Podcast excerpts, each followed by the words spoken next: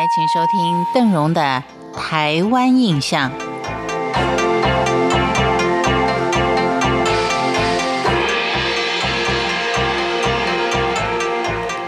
位于台湾东北角的金瓜石，以它特殊的地质矿床跟人文历史景观，荣获为世界第十一个具有遗产潜力的地点之一。今天就在世界遗产这个概念的引领下，让我们重返黄金城，看看金瓜石聚落丰富的自然与人文遗产。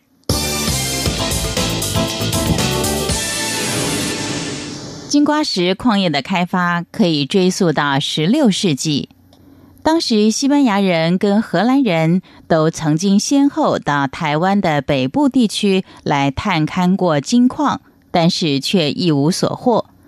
一直到了十九世纪，第一任巡抚刘铭传他在修建基隆到台北间的铁路的时候，工人在河边，也就是现在七堵到八堵之间的基隆河畔。意外的发现了河中有金沙，就此也开始了基隆河的采金岁月。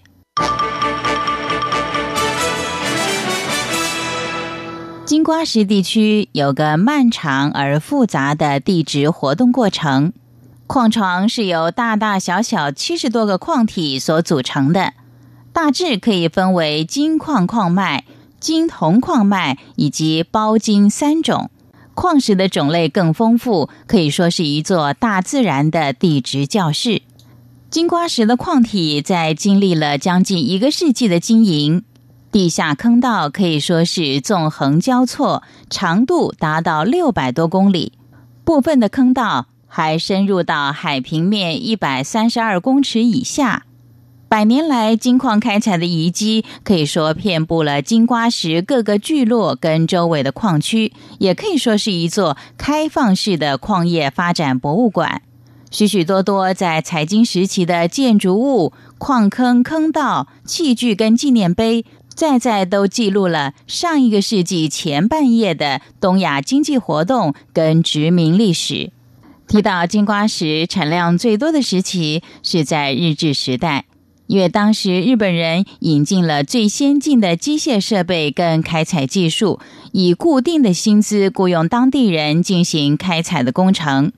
金瓜石在一九零五年发现了硫砷铜矿之后，开始以生产金铜矿为主，它就曾经以相当高的产量而被誉为亚洲第一贵金属矿山。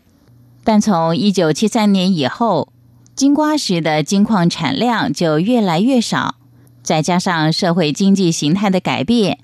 原先接手的台湾金属矿业公司也宣布结束营业，财经事业就此走入历史。为了不让金瓜石辉煌的历史被人遗忘，目前在九份的金瓜石设立了一座黄金博物馆。两千零四年的十一月四号。让这座黄金山城重新的又开张了。博物馆里面有一个蛮特殊的展示区，这个展示区有一个重达两百二十公斤的九九九纯金黄金砖，另外还有一个十二点五公斤的小金砖，